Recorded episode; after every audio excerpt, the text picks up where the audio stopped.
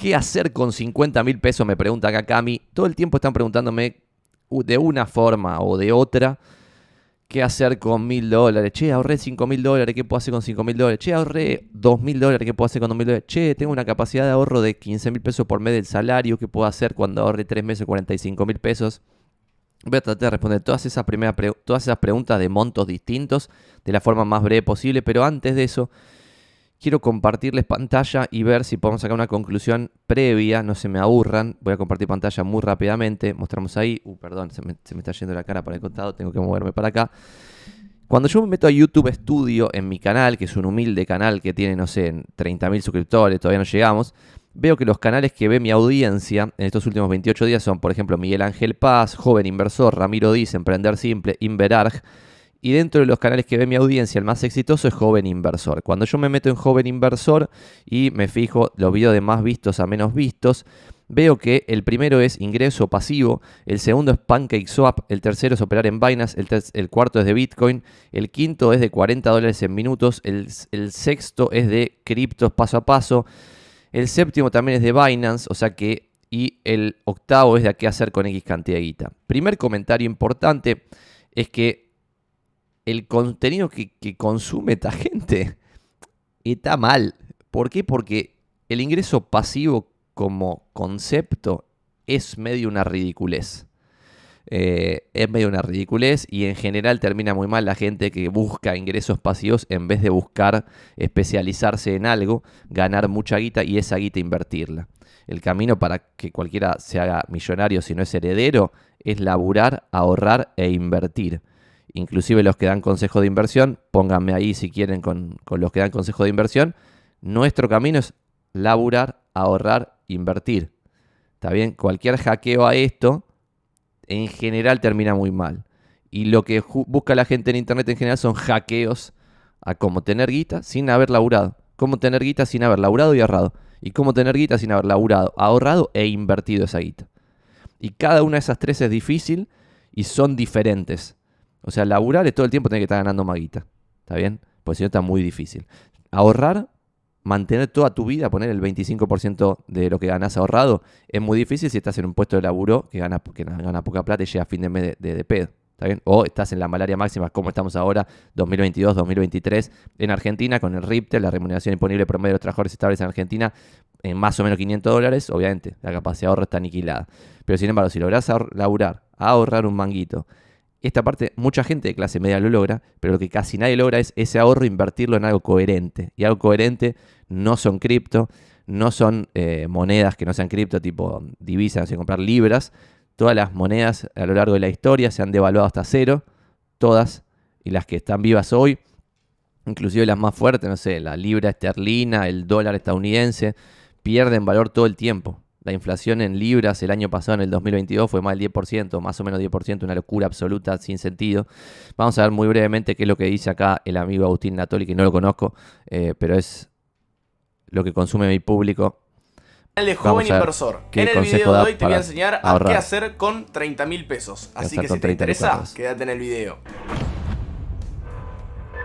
Este video nace porque un amigo vino y me, se me acercó y me pidió un consejo sobre qué hacer con 30 mil pesos que cobra de su aguinaldo, ¿no? Así que dije, bueno, en vez de aconsejarlo o decirle cuáles son los instrumentos de inversión que mejor veo para un capital de hacer un video cuando le este preguntan algo. Dije nada, grabo un video para YouTube. Bueno, vamos a sacar la intro, vamos a la reflexión. Que bueno, esto también se lo dije a mi amigo personalmente y me parece que es importante que todos lo entendamos. Con un capital de 30 mil pesos nosotros no podemos pretender grandes rendimientos ni resultados exorbitantes. Lo banco menos que menos si tenemos una experiencia bastante chica. O sea, nos dedicamos a nuestro trabajo, generamos un ingreso, en este caso puede ser 30 mil pesos, puede ser tu caso de 100 mil, 30 mil, 20 mil, 10 mil, 50 mil. Escalar al número que a vos te guste o al número que vos estés recibiendo de tu salario. No importa, no viene al caso eso. Lo que les quiero decir es que con ese tipo de capitales no podemos pretender vivir del mercado ni sacar rendimientos astronómicos, por lo menos en el largo plazo. O sea, por lo menos dentro de inversiones seguras y que nosotros podamos mantener en el tiempo. Sí podemos hacer inversiones...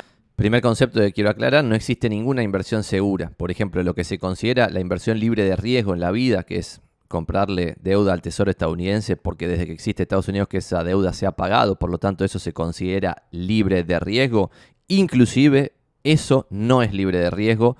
No hay ninguna inversión en absoluto que sea libre de riesgo. No hay nada seguro en el concepto de inversión. Sí hay cosas que tienden a la seguridad. Lo que más tiende a la seguridad es lo que el mundo considera la inversión libre de riesgo, que son bonos del Tesoro estadounidense. Pero inclusive ahí podés perder guita. ¿Por qué?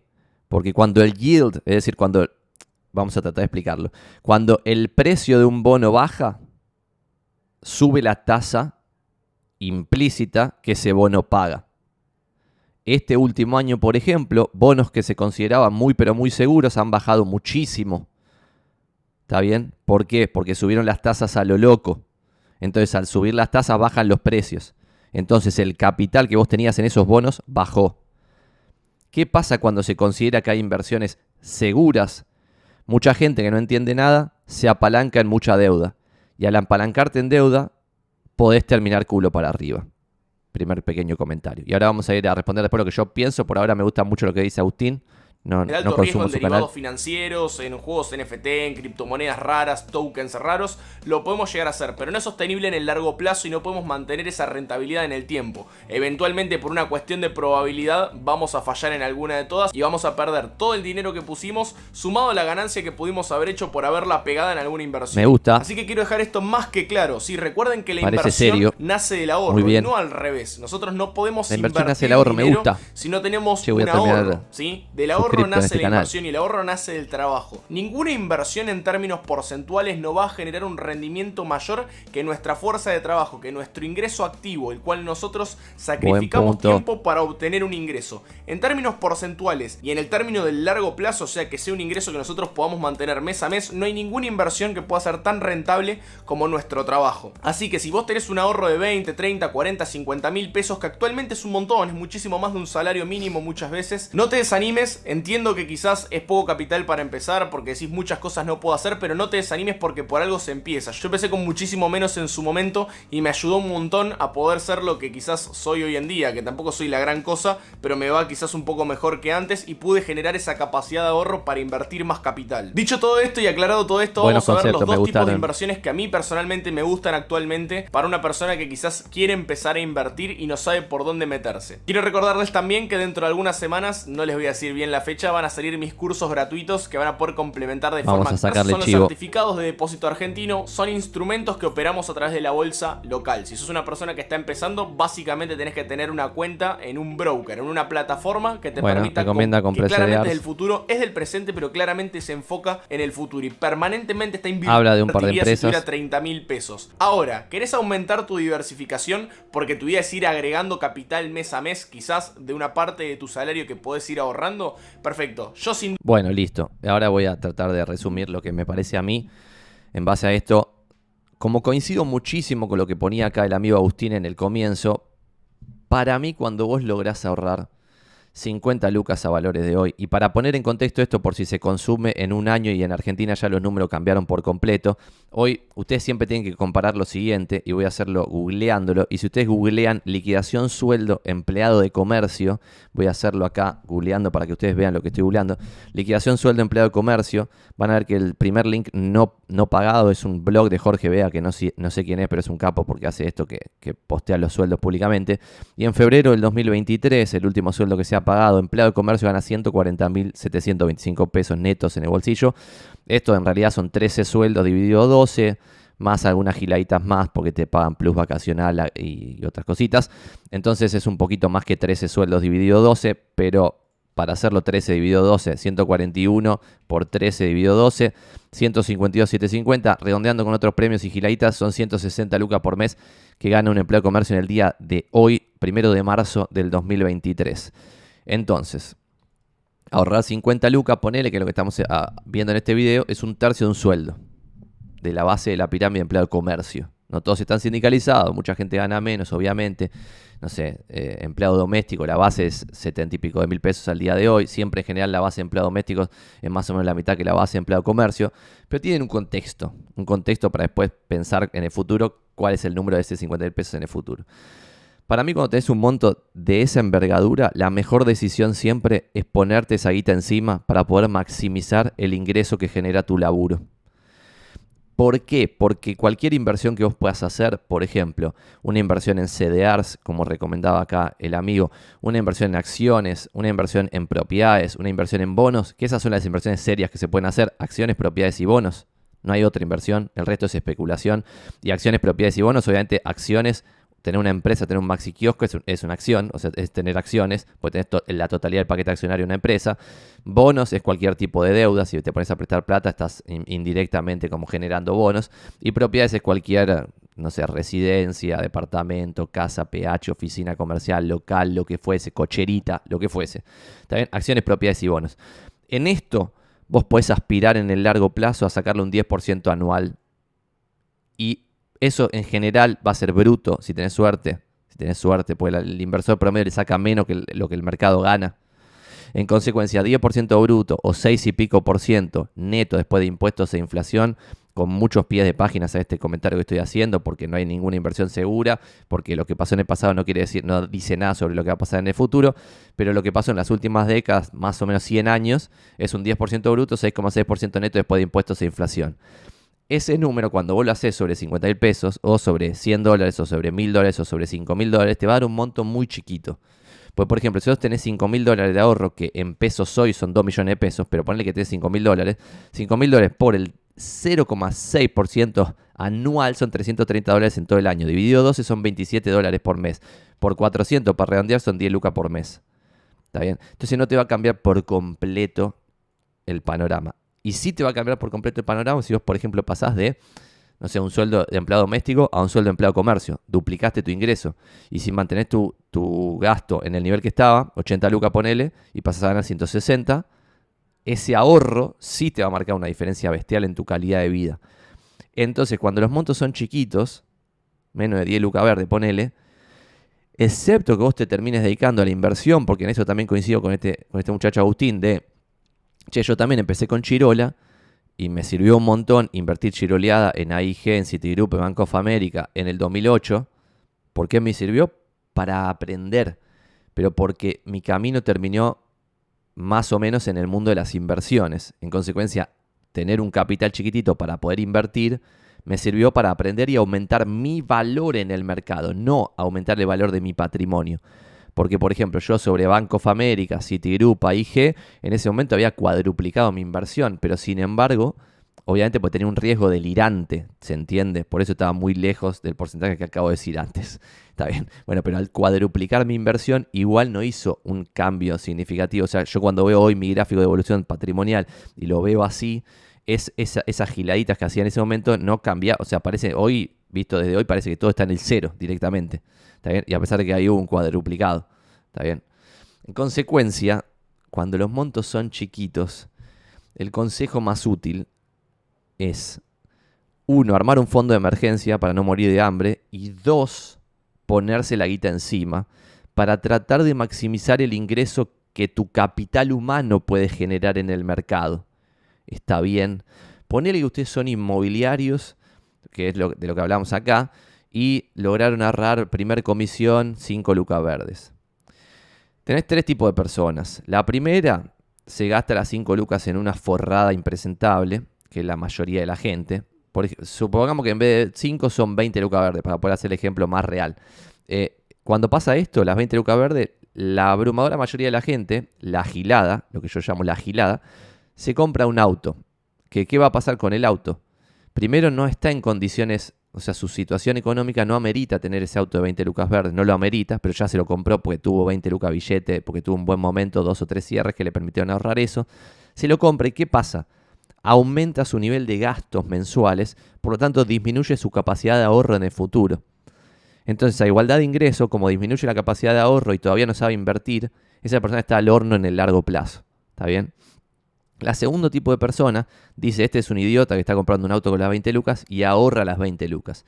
Y las pone en una caja de seguridad, en un banco, y las 20 lucas, pimba, o en un fondo común de inversión, que puede ser en acciones, en propiedades o en bonos. Cualquier fondo puede invertir en esas cosas, que son las tres inversiones serias del mundo. O especula, que es aún más grave. O giladitas. Pero este no va a ganar mucha guita sobre eso. Sin embargo, después tenés un tercer tipo de persona que dice, che, si me empezó a ir bien en el rubro inmobiliario, esto parece tener sentido, me están llamando, bueno, esto parece tener sentido, en consecuencia pone las 20 lucas en el negocio, que sería como el negocio es el mismo al principio, es básicamente en maximizar su capacidad de ingreso. Y este tercer ejemplo casi nadie lo hace, casi nadie. Los coherentes en general están en el punto número 2, los incoherentes en el punto número 1, pero hay un sweet spot, algo muy como un mix de habilidades que casi no existe. Y no digo que esto soy que yo soy ese ejemplo, pues yo soy un idiota en un montón de cosas, pero en las cosas que más o menos soy bueno, hago videos para, o sea, para maximizar justamente mi capacidad de ingreso sobre lo que soy bueno.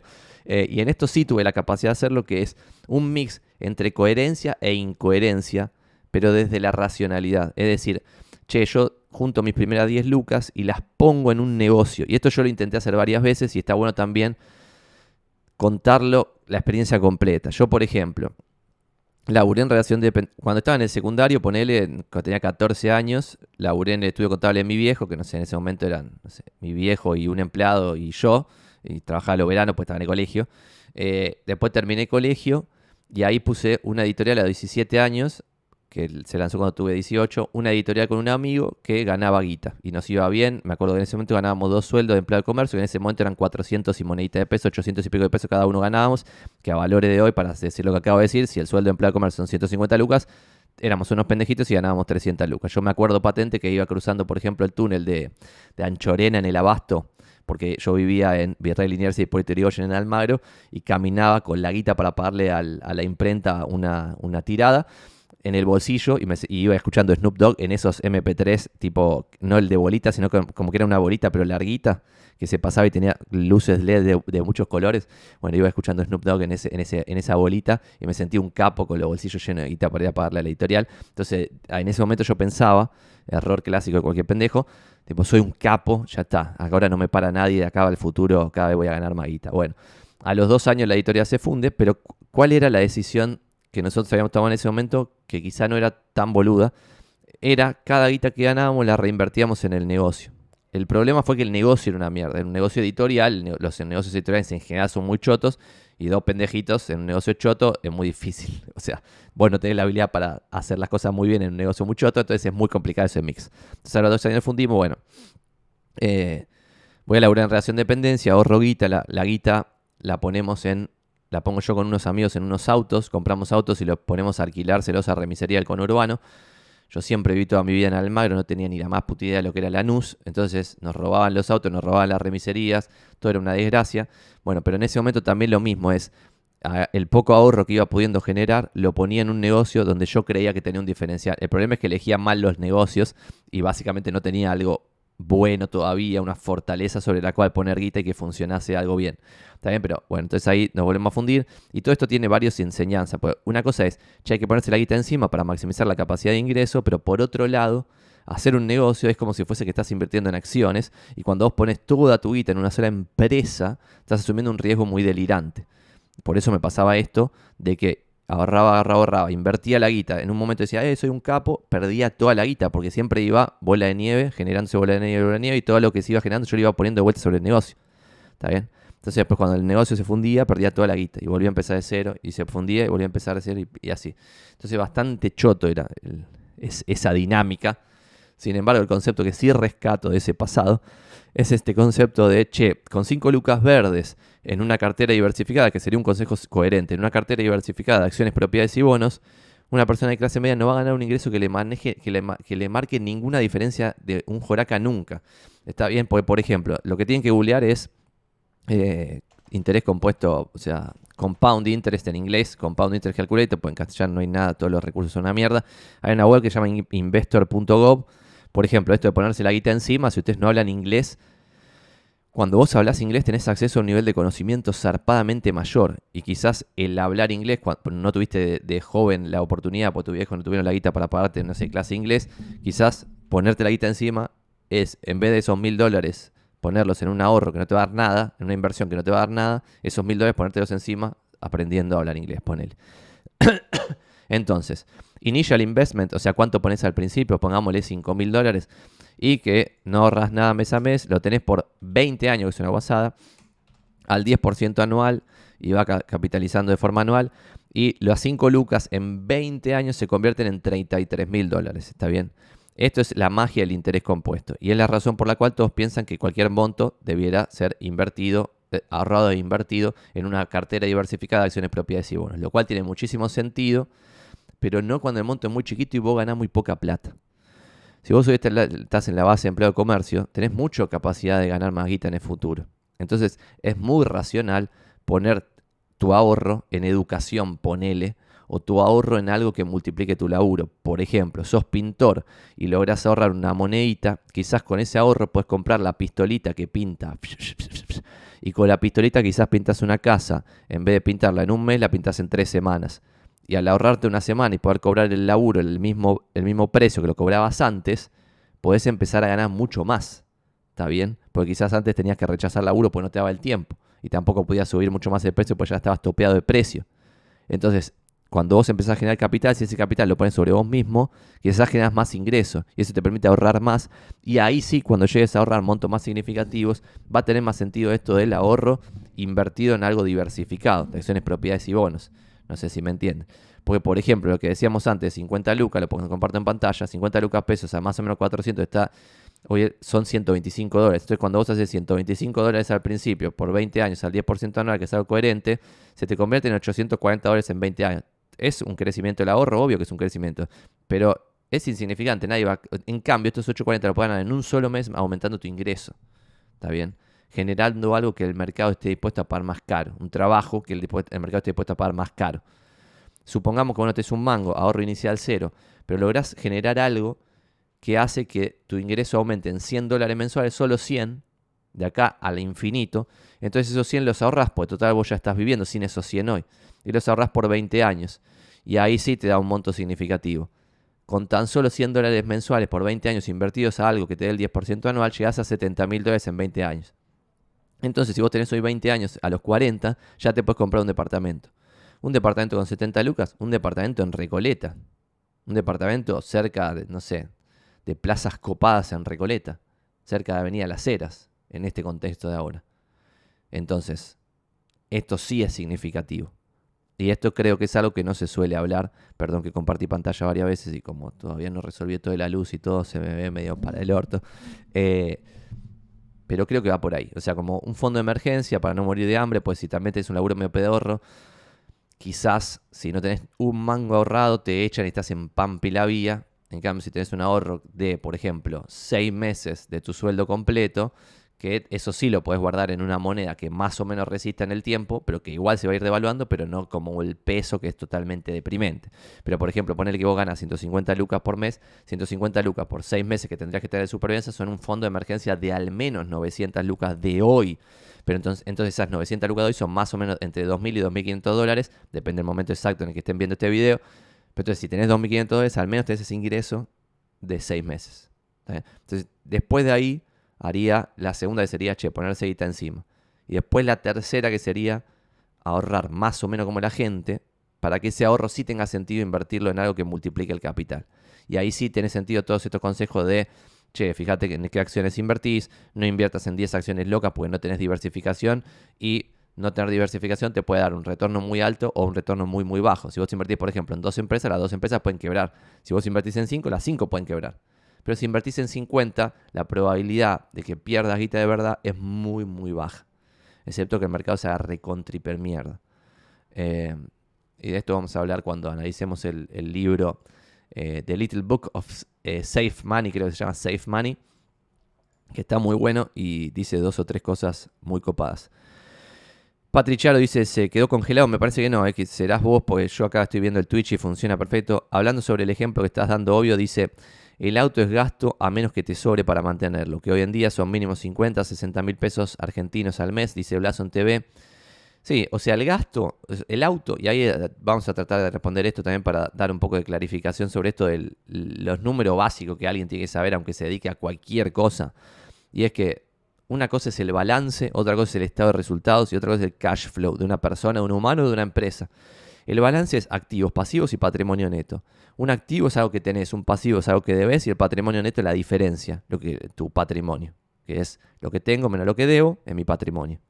Entonces, cuando vos compras un auto, estás comprando un activo. Un activo.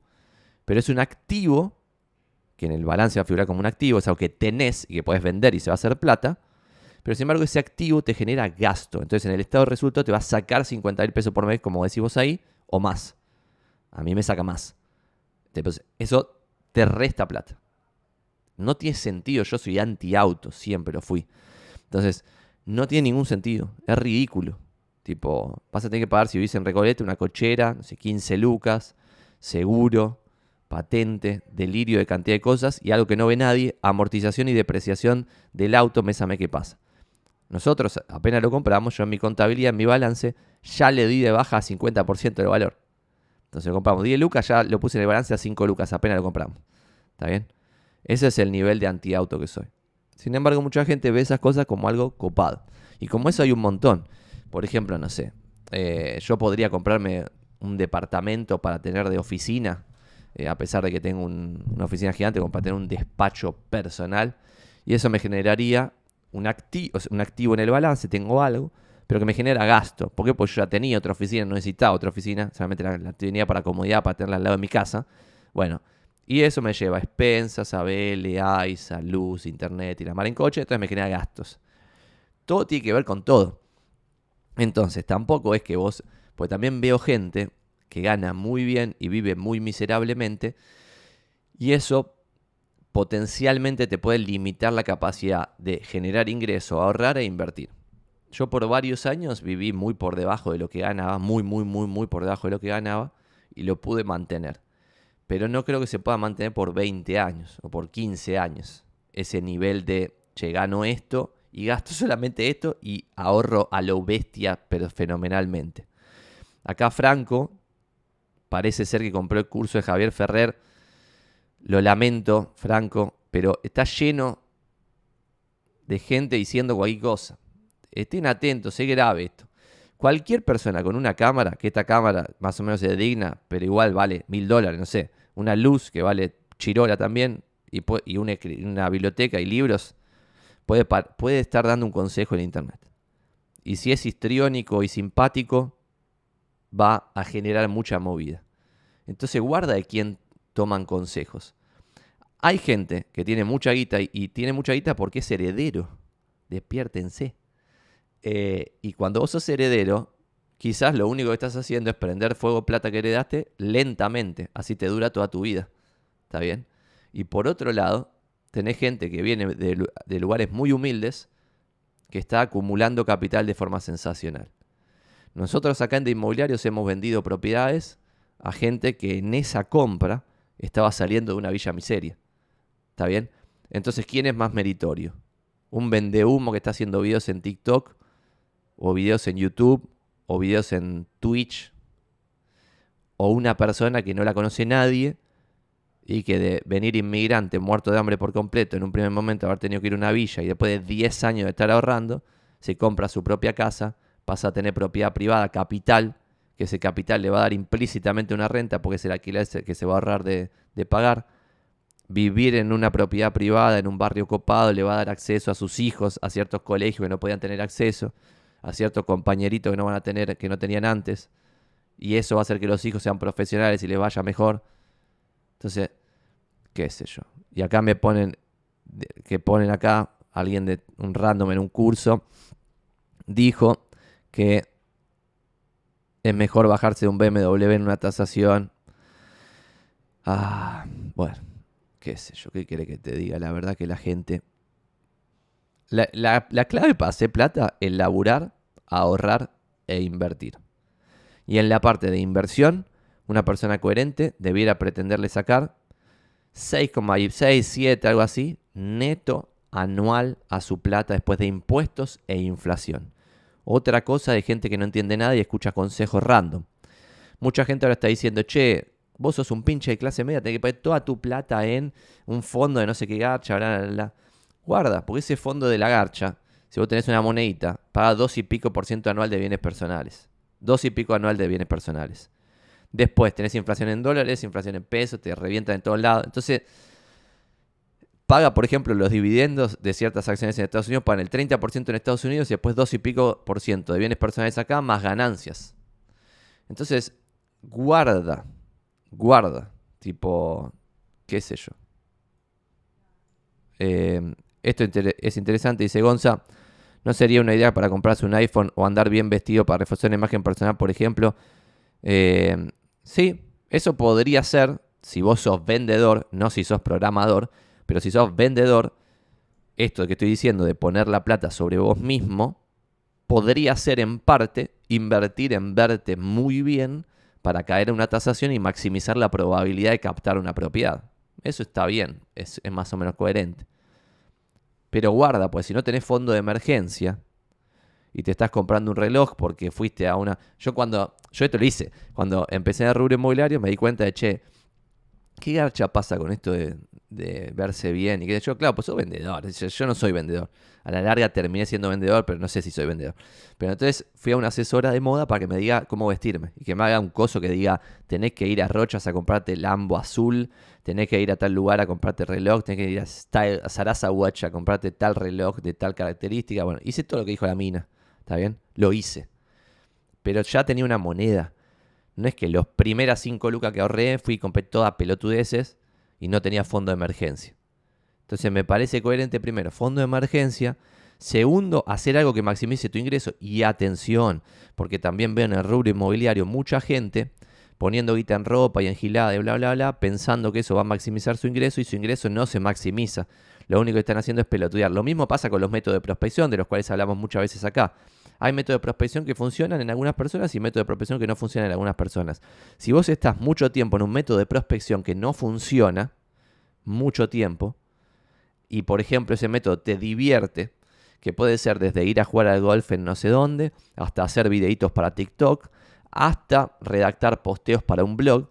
Bueno, eso lo hiciste un mes, dos meses, tres meses, seis meses, un año, un año y medio y no funciona. Entonces ahí estás boludeando. A pesar de que te parece que, che, pero Menganito está generando negocios en TikTok. Sí, Menganito, pero vos no. Entonces deja de boludear. Porque ese método de prospección para vos no funciona. Y eso depende de una filosofía quizás más de experimentación. Decir, che, armemos experimentitos que tengan una fórmula bien concreta para ver si se validan o no. ¿Por qué? Pues nosotros lo que decimos acá, que lo hicieron en una pregunta de las que están ahí, es, che, ¿cómo hago para generar negocios siendo inmigrante? No me conoce nadie, no sé qué. Lo que habría que hacer es complementar un método de corto plazo con un método de largo plazo. ¿Y qué quiero decir esto? Por ejemplo, si vos haces prensa, vos haces videos para YouTube, vos haces eh, posicionamiento en redes sociales, pues es SEO. Todos esos son métodos de prospección de largo plazo. Vos empezás a hacer un blog con SEO, no te vas a generar negocios en dos minutos. Pues es un proceso muy largo. Pero en eso de construcción de un proceso muy largo, hay dos caminos. Uno, el que sigue metiendo esfuerzo, esfuerzo, esfuerzo, esfuerzo, pero no ve nada y no se está construyendo en largo plazo. Y otro es el que le pone gana, le pone ganas y no claudica, pero sí está construyendo en largo plazo. Esto yo lo muestro con mi canal de YouTube. Yo al principio tenía muy pocas views, muy pocos suscriptores, se me generaban muy pocas tasaciones de los videos, muy poco negocio, muy poca plata cobrada a partir de hacer los videos. Sin embargo, iba viendo que todos los indicadores mejoraban semana a semana y todos los gráficos iban pum, pum, pum, pum. Entonces, eso me daba un indicio que cuando superase cierto threshold, cierta, cierta línea imaginaria en no sé cuántos suscriptores, en no sé cuántas views, en no sé cuánto, no sé cuánto, se me iban a generar muchos negocios. Con el correr del tiempo pude hacer un embudo, que el embudo lo puse el otro día en Twitter, que voy a hacer un pequeño chivo de Twitter por si les gusta eh, leer contenido escrito y no solo videos. Y me meto a mi perfil acá, comparto pantalla. Y posteé el otro día acá, pi, pi, pi, pim, pim, esto de que le dije un medio, no sé qué, que más o menos uno de mil consumidores de mi contenido se ponen en contacto conmigo. ¿Cómo se ponen en contacto? Pues yo en todos los videos suelo decir, como voy a decir ahora, que mi celular es 11 3600 2159, digo 11 3600 2159. Y si están en el exterior, no están en la Argentina, es más 5411 3600 2159. Dicho eso, uno de mil se ponen en contacto conmigo y cada 10 conversaciones sale un pedido de tasación. Nueve conversaciones son de cualquier falopeada y una es un pedido de tasación. Cada seis pedidos de tasación se capta una propiedad y de cada dos captaciones se vende una propiedad. En consecuencia, más o menos de 120 mil views me sale plata. ¿Está bien? 120 mil views, plata. Entonces necesito cientos de miles de views. La joda es que en este momento, por ejemplo, ya tenemos, no sé, 30 mil suscriptores, un poquitito de movida, ya YouTube imprime mis videos millones y millones de veces. Y lo sorprendente, más allá de todo, es que por esas 120 mil views que me generan plata, YouTube me paga en vez de cobrarme. ¿Está bien? Entonces ahí sí veo que se va construyendo un camino de largo plazo que tiene sentido. Pero mucha gente dice, che, Santi está generando negocios inmobiliarios por YouTube. Entonces se pone a hacer YouTube. Pero pasa una semana, no pasa nada. Eso está bien porque es la primera. Pasan tres meses, no pasa nada. Pasan seis meses, no pasa nada. Y no pasa nada es flatline de todos los indicadores. O sea, todos los indicadores es flatline. Pum, pum, pum, pum. La muerte. Entonces eso podría indicar que YouTube no es para vos.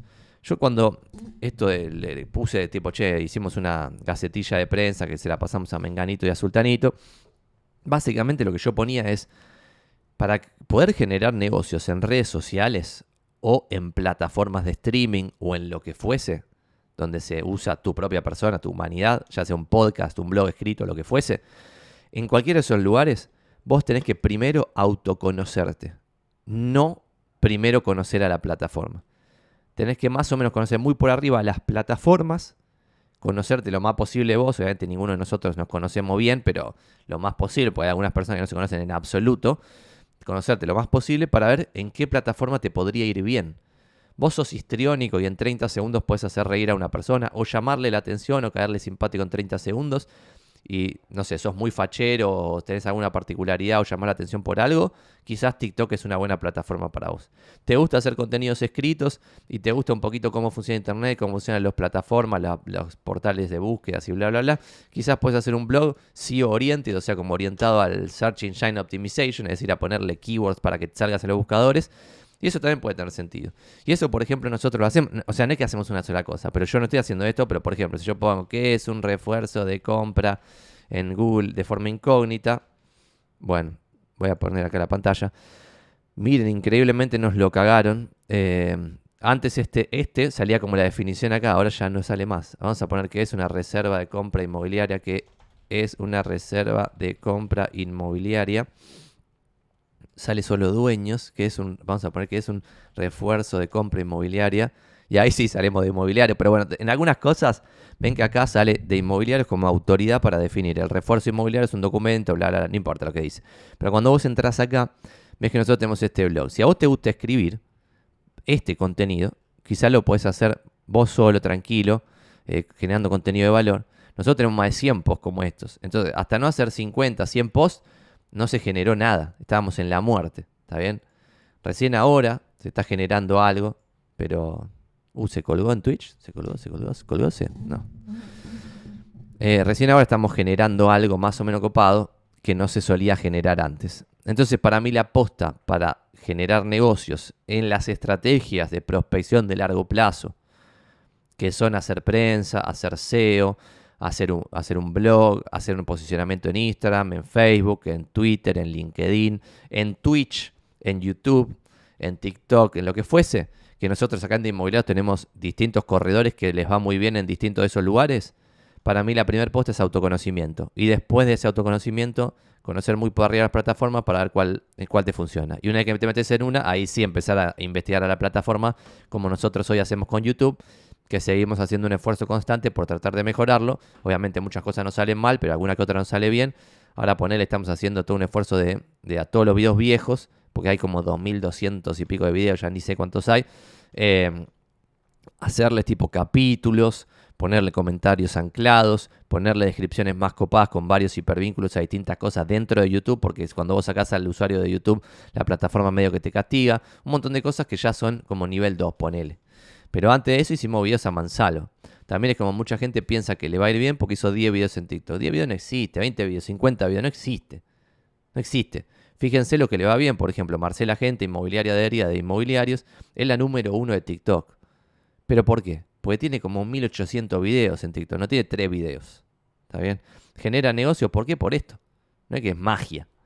Lo mismo esto que este canal de YouTube. ¿Cómo se convirtió en el canal número uno de toda la Argentina? En breve será el canal número uno de todo Hispanoamérica. Lo será porque nadie genera más contenido que nosotros. Y fin. O sea, ahora también estamos haciendo shorts, subtitulados, probamos cosas, qué sé yo. Em, ta, ta, ta. Bueno, dice acá también hay que saber ver las fortalezas personales, ¿no? Al probar terminas dándote cuenta que si te funciona mejor el networking, la creación de contenido, demás, exactamente. Y otra cosa es que esto de largo plazo que estábamos comentando siempre tiene que ir complementado con algo de corto plazo, excepto que vos ya estés en largo plazo y funcione muy bien. Yo hoy ya puedo no hacer ningún método de prospección de corto plazo, pues ya me funciona bien en largo plazo. Pero al principio yo hacía, por ejemplo, email marketing que no funcionaba instantáneamente, ¿está bien? Era una estrategia de largo plazo, ¿por qué? Porque era todo contenido, era como email marketing, pero como si fuese content marketing, porque eran contenidos escritos que iban por mail. Entonces, con el primer contenido nadie me pedía una transacción, con el segundo no, con el décimo la gente decía, eh, qué bien te pide, cómo me manda estos mail una vez cada 15 días, una vez por semana, no sé qué, la, la. Y la verdad que estaba bueno, o sea, generaba resultados. Pero eso era a largo plazo. Entonces, en el corto plazo yo tenía que complementarlo con, por ejemplo, un plan sistemático de contacto sobre la base de relaciones, que es lo que decimos siempre acá libro Networking Estratégico de Judy Robinet. Ese libro propone hacer, por ejemplo, una base de contacto de 5 personas que contactan de forma diaria, 50 de forma semanal, 100 de forma mensual, 155 personas en tu base de contactos. Y para de alguna forma encontrar la forma de contactar a todos esos de forma mensual, nosotros inventamos el concepto del 40551. 40551. 40 contactos semanales de cualquier forma, un mensajito de WhatsApp, un llamado telefónico, cualquier boludez. 5 café con la gente presenciales, almorzar con 5 personas diferentes de lunes a viernes o lo que fuese. 5 ítems de valor personalizados, es decir, agregarle valor de forma personalizada a Fede Blockchain, a Fede SQ, a Marcelo Tincani, a Augusto Romani, que estoy leyendo los nombres acá de chat, a 5 personas particulares, 5 ítems de valor personalizados, y después el uno final es un ítem de valor masivo. Que nosotros cuando alguna persona arranca en el rubro inmobiliario, lo que le recomendamos es hacete el 40551 de forma semanal, sin excusas, este es tu trabajo, no estás tomando un café con la gente porque estás pelotudeando, sino es un trabajo y guarda, porque si no salen negocios de esos cafés con la gente, de esos ítems de valor personalizado, de ese ítem de valor masivo, de esos contactos 40 semanales, de tener esa base de 155 todo el tiempo contactada, quiere decir que la base no te va a traer negocios nunca. En consecuencia, tenés que cambiar la base de relaciones. Y ahí es un laburo muchísimo más difícil, conocer gente nueva e ir reemplazándola. ¿Está bien? Complicado corto plazo y largo plazo mezclados, la bomba atómica. Vamos con la segunda pregunta. Em, esta es buena. Vamos a tratar de leerla lo más brevemente posible. Lo pensé tres veces y no entiendo por qué no abrís el mercado, por qué no abrís mercado al interior del país. Bueno, lo pensó tres veces y no entiende por qué nosotros somos tan delirantes o tan porteñocéntricos de que seguimos estando solamente en la ciudad autónoma de Buenos Aires en vez de permitirle a alguien abrir Rosario, abrir Córdoba, abrir algunos lugares más alejados del Conurba, etc. Bueno, no quiero compartir por completo los números que estamos analizando, pero estamos haciendo un análisis muy picante por barrio en Capital Federal y también del conurbano, del conurbano bonaerense. Voy a leer solamente algunas datas que tenemos por ejemplo, tenemos un dato que nadie tiene, ni nadie lo comparte tampoco. Cuando terminemos de armarlo, vamos a armar alguna especie de informe para compartirlo, pero se los puedo anticipar. Cuando vos ves en Zona Prop cuánto está ofrecido por barrio, algunas personas en base a la oferta por barrio pueden deducir, che, como hay tantas propiedades en venta en Palermo, tal porcentaje del mercado está en Palermo. Eso para nosotros siempre fue un error conceptual en consecuencia, lo que empezamos a sacar el dato es, che, ¿cuántos contactos, es decir, cuántas personas efectivamente hacen clic en contactar en cada uno de los barrios? Porque eso sí puede ser una estimación levemente mejor sobre la demanda real sobre cada barrio. Y esto como dato de color, por ejemplo, en Palermo vos tenés 36.177 el último mes de interesados totales, es decir, contactos totales, que representan una cantidad de humanos de más o menos 10.000 humanos pero son 36.177 interesados totales. Y mientras tanto, en barrios como Villa Porredón, vos tenés 2.823 interesados totales. Entonces, cuando haces vos el ratio de interesados por propiedad existente, existente no en venta, propiedad de todas las que existen, llegás a ratios como, por ejemplo, 0.11 interesados por propiedad existente en Balvanera, pero sin embargo llegás a ratios como 0.32 interesados por propiedad existente en Belgrano. Y cuando vos haces los interesados por propiedad en venta en promedio, llegás a que en Belgrano interesados por propiedad en venta en promedio es 3. Mientras tanto en Caballito es 4. Y en otros barrios menos demandados como Villa Crespo o Villa Porredón es 1, algo. Podés sacar otro número que es interesados por habitante y llegás de vuelta a números, por ejemplo, deprimentes en Balvanera, con 0,09 interesados por habitante, pero sin embargo llegas a números que superan el triple de ese 0.09 con 0.3 y pico en Belgrano. Entonces, cuando nosotros empezamos a cruzar esta data de estimación de la demanda en distintos lugares del país, llegamos a que la rotación de cartera, que es lo que de inmobiliarios necesita como modelo, y te estoy respondiendo de forma medio compleja, pero voy a tratar de bajarla a la tierra, no nos aburramos.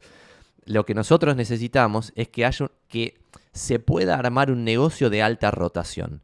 ¿Por qué? Porque a diferencia de Remax Keller Williams, Century 21, Coldwell Banker, Kmex y las demás franquicias inmobiliarias, o a diferencia de inmobiliarias tradicionales que están en distintos lugares del país o del capital y Gran Buenos Aires, como Tizado, LJ Ramos, no sé, Achaba Cornejo, bla, inmobiliarias tradicionales, a diferencia de todos esos modelos que son los que existen en Argentina, nuestro modelo invierte mucho por propiedad en todas las propiedades, porque lo que decimos acá todo el tiempo, cuando vos te sumás a inmobiliarios, tu cartera pasa inmediatamente a tener foto de fotógrafo, plano, visita virtual en 360 grados, video con dron, amolamiento virtual y máximo nivel de destaque en portales inmobiliarios.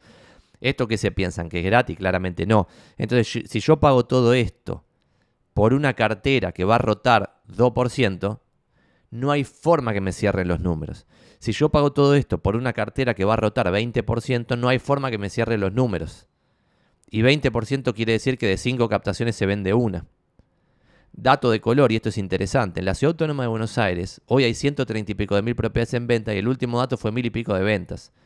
La rotación promedio, cuando uno saca el promedio anual, que ahí ya está más o menos en 3.000, te da que la rotación promedio es 2%.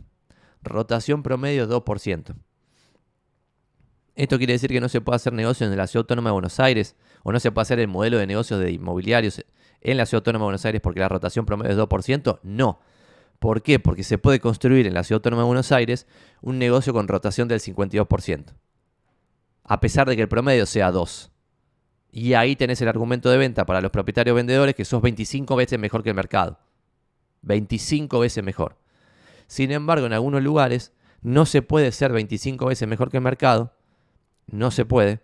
En consecuencia, siendo el mejor en rotación, estás en 20% de rotación y al estar en 20% de rotación no me cierra el negocio. No hay forma. Eh, segundo nivel. ¿Cómo podríamos hacer el negocio sin poner esa guita en todas las propiedades? Me, me pueden preguntar después. Bueno, el negocio se podría llegar a hacer, pero no lo queremos hacer de esa forma. Todas las franquicias inmobiliarias que venden franquicias al interior lo que le venden es la marca y a veces un manual de procedimientos. Pero básicamente es la marca.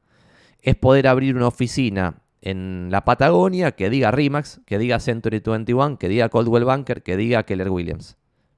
Y esa marca se supone que va a atraer talento. Se supone y es verdad. Funciona. Tiene sentido. Por eso muchas de esas marcas que acabo de decir se expandieron no solo adentro del país por todos lados, sino internacionalmente por todos lados. Porque su negocio fue construir una marca muy poderosa, enlatarla y vender básicamente la marca.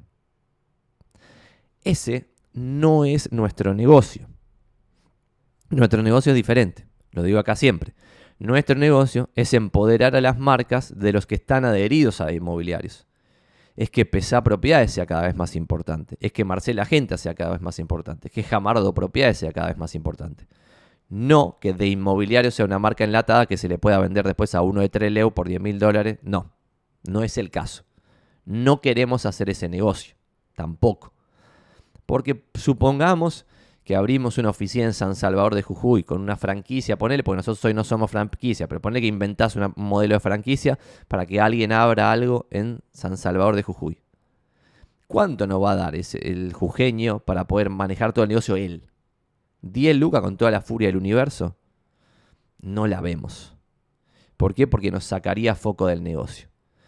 En cambio, si vemos este modelo de una especie de coworking gigante de ultralujo, el mejor de la ciudad en el cual se opera, con el mejor nivel de destaque en portales inmobiliarios, con el mejor nivel de estándar de calidad en la publicación, con la red que más filtra a los colegas que se meten en la red para que los que están adentro puedan sacarle el jugo a la red misma y que no sean mil papanatas, sino que sean 100 cracks.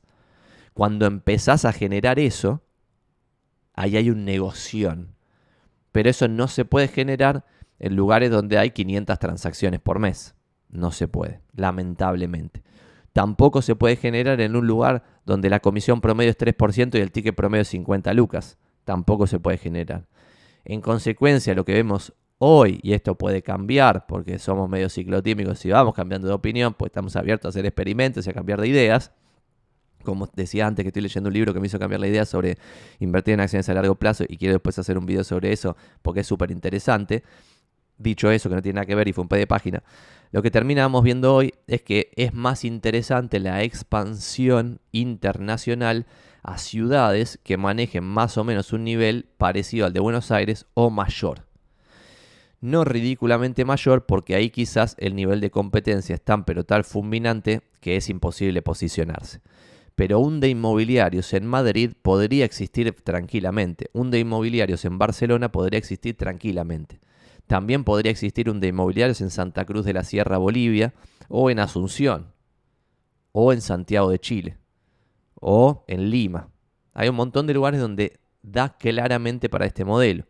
Oficina hermosa, con un montón de servicios dentro de la oficina, pensado para el rubro inmobiliario, como si fuese un WeWork para el rubro inmobiliario. Pero no eso solo, sino ayuda en la construcción de la propia marca de la inmobiliaria, ayuda en el relacionamiento con los mejores de ese lugar, máximo nivel de destaque en los portales inmobiliarios, máximo nivel de estándar de calidad, y todo esto requiere un mapa de proveedores cracks que tampoco está en todos lados. ¿Se entiende eso también?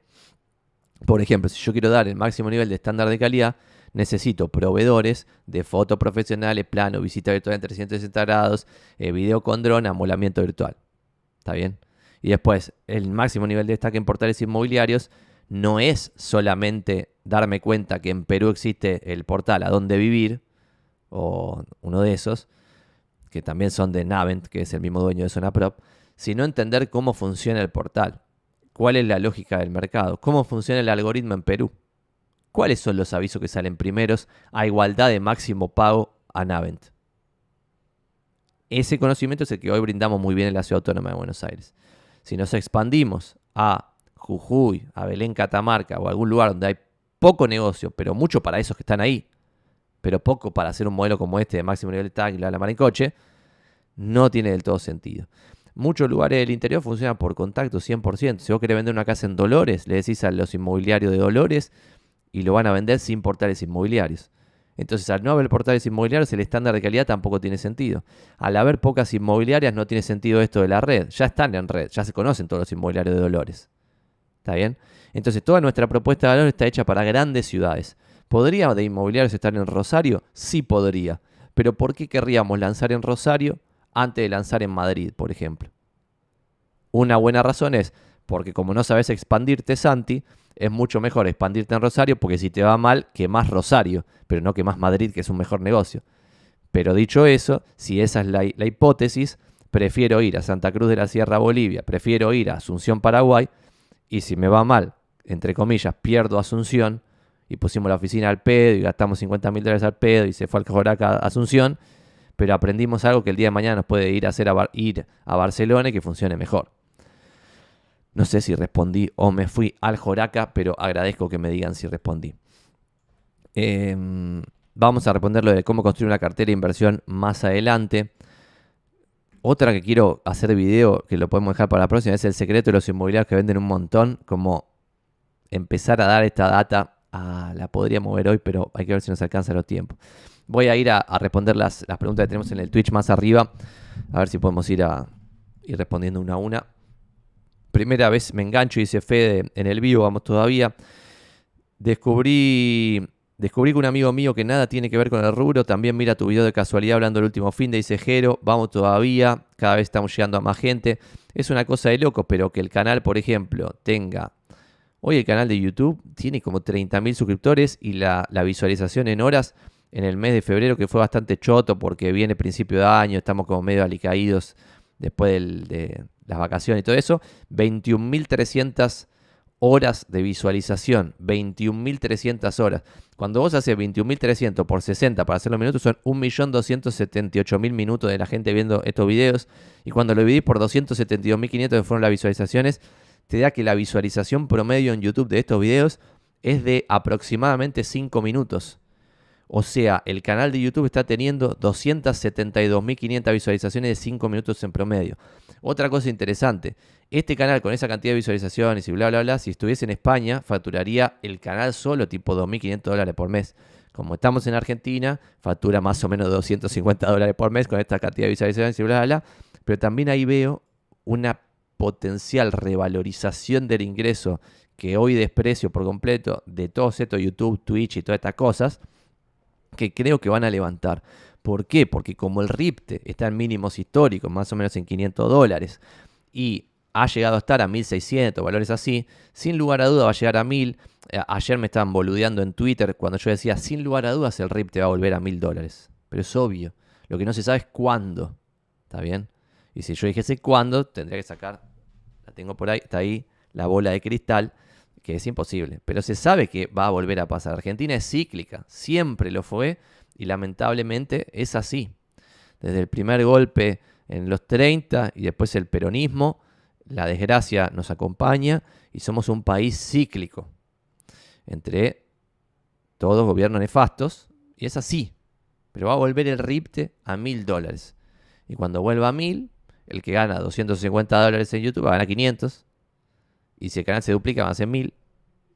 Y si se cuadruplica el ingreso por duplicar el tráfico, al duplicarse el tráfico se duplica la cantidad de transacciones que me llegan, se duplica la cantidad de postulantes. Esa es una pregunta, pues ya estamos llegando bastante al rubro inmobiliario. En consecuencia, estos videos pueden generar más y más confianza con los que ya están consumiendo el contenido, pero cada vez va a quedar menos gente que no sabe de la existencia de, de inmobiliarios que no sabe la existencia de Santiago Magnín, etc. Igualmente, cuando voy a dar conferencias, ahora estoy empezando las charlas con, che, de acá quienes no me conocen, para ver si, tengo que construir autoridad al empezar la charla o no. Eso está bueno para los oyentes. Y el dato que yo me llevo es qué porcentaje de la audiencia no me conoce. la semana pasada, creo que sí, la semana pasada fui a Mudafy y de la audiencia, que serían, no me acuerdo cuántos, 50, 60, no sé, 60 personas, ponele, 30 no me conocían y eran todos inmobiliarios. Eso quiere decir que 30 nunca habían puesto, porque voy a entrar a youtube.com de manera incógnita, así no me toma las cookies. Y si yo acá pongo inmobiliaria en YouTube, eh, ahí estoy, ahí, me ven ahí, ¿no? O sea, después de dos chivos de Martín Pinus y de, de Distro, Boero, no sé qué, sale acá, el primer video es mío y después hay otros más abajo, acá hay otro mío. Entonces, no, o sea, gente que no usa YouTube. Entonces es más difícil llegar ahí, pero bueno, quizá con email marketing, mensajito por WhatsApp, no sé, alguna magic, podemos llegar. Em, vamos a ver, a ver, a ver, a ver, a ver. Así que bueno, quizás cada vez llegamos a más gente, Jero, que me estás poniendo acá. Santi descubrió la, la, esto ya ¿Cómo haces para retener al talento en la empresa y que no se vayan con el know-how después de un par de años? Bueno, primero y principal es sacarse de encima esa mentalidad de que no se tienen que ir en un par de años. Acá la gente cuando se va, los poquitísimos que se van habiendo vendido algo, por ejemplo, este mes de febrero se fue un muchacho crack que había vendido varias propiedades, creo que el año pasado había vendido seis, alguna de ticket interesante y se fue a hacer fix and flips con un amigo. Para mí está perfecto y espero que le vaya bien. No estoy diciendo, ah, te vamos a retener, te ofrezco tal cosa para que te quedes. Para mí está perfecto si cambias o sea, si dentro del rubro querés dedicarte a otra movida o dentro del rubro sentís, por ejemplo, porque nosotros tenemos muy en clara cuál es la propuesta de valor y esa sería la respuesta que te voy a dar de, cómo retener al, talento. Tener una propuesta de valor diferencial. Y diferencial no quiere decir que va a ser una propuesta de valor para todos. Quiere decir que va a ser una propuesta de valor número uno, la mejor para algunos. ¿Está bien? Eso puede decir que a muchas personas no les sirva pero para algunos tiene que ser la mejor propuesta. Entonces la nuestra es, por ejemplo, acá en Dimularos puedes construir tu propia marca. Vos venís de estar 10 años en una franquicia donde estaba el loguito de la franquicia y tu cara no existía, y tus clientes, algunos te elegían por la franquicia, otros te elegían a vos. Bueno, cuando empezás a ver que te eligen más a vos que a la franquicia, debieras empezar a construir una marca personal. Y después de construir una marca personal, debieras construir una empresa para que el día de mañana, si no querés laburar más, le das a un gerente la empresa, el gerente lo gestiona y la empresa sigue funcionando y sigue ganando plata, o si te morí, la empresa la heredan tus hijos, o lo que fuese. Pero construir un negocio verdadero. A mí me sorprende la gente que está 20 años en el mismo lugar y no se mueve. Es raro. Bueno, dicho eso, la propuesta de inmobiliario, de este máximo estándar de calidad, máximo nivel de destaque en portales, esto de construir tu propia marca y después tu propia empresa, la red más copada con la gente más copada y bla, bla, bla, eso le sirve a muchas personas, pero a otros no. Por ejemplo, a vos te puede servir tener una marca superpoderosa y que vos seas menganito de la marca superpoderosa. Entonces, si una persona entra en de inmobiliarios y a los nueve meses se quiere ir porque siente que le falta el apoyo de una gran marca, para mí está perfecto que se vaya. Y ahí, nivel 2, es esto de cuanto más desapegado vas a estar en esa relación, más atractivo te vas a volver. ¿Por qué? Porque es obvio. Tipo, si de inmobiliario funciona con o sin vos, vos no vas a sentir como, ah, tipo, me tengo que ir mañana. Al contrario, vas a sentir, me quiero quedar. Y si te dan algo súper útil, te vas a recontra quedar. Y esa propuesta diferencial puede no tener que ver con lo que nosotros damos. Por ejemplo, yo a veces contaba acá que una de las coaches inmobiliarias más grosas del rubro, en, un momento fue la manager de una inmobiliaria y cómo reclutaba gente exclusivamente con el argumento de venta de acá te vamos a escuchar. Hacía campañas en Facebook diciendo acá te vamos a escuchar y después cuando la gente ingresaba, ella se garantizaba de todo el tiempo escuchar los planteos, las situaciones de la gente que puede ser a una persona que le gusta hablar, dos horas por semana quiere estar contando todo lo, que le pasa. Como si fuese una especie de terapia. Bueno, eso es una propuesta diferencial. Pero vos, con tu personalidad y tu negocio, tenés que estar alineado a esa propuesta diferencial. No decir, acá te vamos a escuchar y después no te escucha nadie. Yo acá en de inmobiliario no decimos, acá te vamos a escuchar. Sin embargo, un montón de ideas que se implementan en de inmobiliario salen de lo que opina la gente. Pero no es nuestro diferencial, acá te vamos a escuchar. Tampoco es nuestro diferencial, acá te vamos a dar una marca que te dé credibilidad instantánea. Porque una marca te da eso, credibilidad instantánea. Cuando vos entras a una casa y decís soy Menganito, de Rimax, Keller Williams, Century 21, Coldwell Banker o una marca, LJ Ramos, Toriba Chava, Chava Cornejo, Lepore, Tizado, y Miranda Bosch, eh, Martín Pino, Bresson Brokers, si estás en una marca que la gente conoce, te va a dar credibilidad instantánea. Entonces, si vos sos una persona que necesita una marca que le dé credibilidad instantánea, este lugar de inmobiliario no es tu lugar en el mundo. Y ahí hay otro tema. En general la gente quiere ser atractivo para todos. Es imposible ser atractivo para todos. Vos debieras definir, che, estamos acá en este rubro inmobiliario, que somos 33.000 personas en la Ciudad Autónoma de Buenos Aires trabajando de esto, de estas 33.000, este pedacito que tiene cierta personalidad, que tiene ciertos objetivos, etcétera, etcétera, este es el pedacito que a mí me sirve, que a mí me construye negocio y con el que puedo machear personalidad. Pero no que para todos sea ser atractivo y que nadie se vaya. Y por otro lado, mucha gente está perfecto que pase dos años, aprenda y se vaya. Está perfecto. Entonces vos tendrías que fomentar eso. Fomentar que tu empresa sea un trampolín al éxito de los que pasan por tu empresa. Yo, por ejemplo, los poquitísimos que se fueron habiendo vendido de inmobiliarios, quiero que les vaya mucho mejor posteriormente. Inclusive para poder después decir, mira, Menganito hizo 25 fix and flip después de estar acá con nosotros un año y medio. Sultanita ahora vende propiedades a estrenar y trabaja con desarrolladores un modelo que también es muy poco complementario con de inmobiliarios, porque por el modelo que nosotros tenemos de 100 dólares de fee por propiedad, vos cuando traes una cartera de 100 porquerías de desarrolladores que se van a vender 3, quizás a vos te sirve porque vas a vender 3 de 100, las 97 no se van a vender y como son dos clientes, pues son dos desarrolladores, tampoco que se van a estar ofendidos porque le vendiste una, dos por mes todo el tiempo, pero ese modelo no es complementario con el modelo de máximo estándar de calidad en las publicaciones y máximo nivel de destaque en los portales inmobiliarios. En consecuencia, esa forma de laburar no es complementaria con nosotros. Entonces, si vos te vas a otro lugar a vender a estrenar de otra forma, está perfecto, pero yo quiero que te vaya bien. Que no vas a poder aplicar el estándar de calidad por el modelo de negocio que haces, pero que alguna otra cosa, del curso de onboarding, de la relación con el colega, de algo, te sirva y te apalanque esa experiencia que obtuviste en Demorario para que te vaya mejor. Entonces, si vos eso lo crees de verdad, ya vas a ser atractivo. O sea, no vas a necesitar pensar demasiado. Pero lo difícil que casi nadie logra definir, y nosotros acá en Demorario lo proponemos mucho también, es una propuesta de valor diferencial. Y propuesta de valor diferencial puede estar hecha por cosas copiables o por cosas que se denominan en negocios diferenciación que no son copiables. Que son lo que acá hemos dicho más de una vez, el castillito de Warren Buffett alrededor rodeado de fosas, en las fosas mucha profundidad, mucha agua, cocodrilos, listo.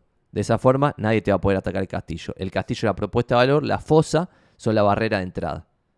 Una barrera de entrada, por ejemplo, puede ser un acuerdo exclusivo con un proveedor que te da ciertos precios que te permite a vos tener a ese proveedor y a nadie más, por escala.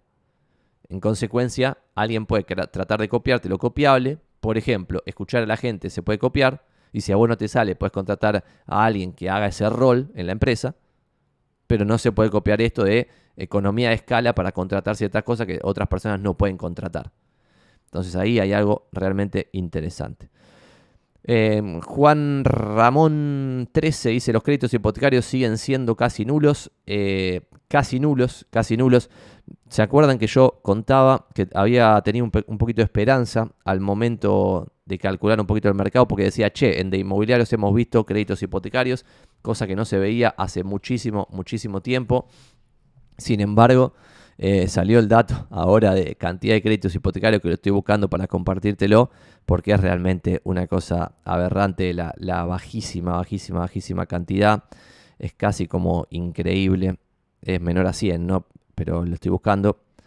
Acá en enero hubo 78 escrituras formalizadas con hipoteca, por lo que la baja con respecto al mismo mes del año pasado es del 10%. ¿Está bien? En el 2017, en enero del 2017, habíamos tenido 1855 escrituras formalizadas con hipoteca. Está bien, y estas y de 1855 en el 2017 a 78 ahora. Eh, perdón, en el 2018 me parece que fue. 2018 1855, 2017 755. En consecuencia estamos 90% abajo del año anterior al boom de los créditos suba. Por ejemplo, en el 2011, que creo antes de que 2011-2012, antes del CEPO, también estábamos en 700 y pico de escrituras formalizadas con hipoteca eh, por mes en el mes de enero de cada año. Y ahora estamos 90% abajo de épocas sin cepo. Cuando vos tenías cepo, ya estabas en 300 y pico. O sea que estamos 80% abajo de otras épocas con cepo, 90% abajo de otras épocas sin cepo, e infinitamente abajo del cuando había crédito suba, porque es 78 dividido 1855 menos 1, 96% abajo con respecto al enero que tuvo créditos hipotecarios suba con alegría y emoción. Esa es la data del crédito hipotecario. Es deprimente. Eh, yo creería que con la.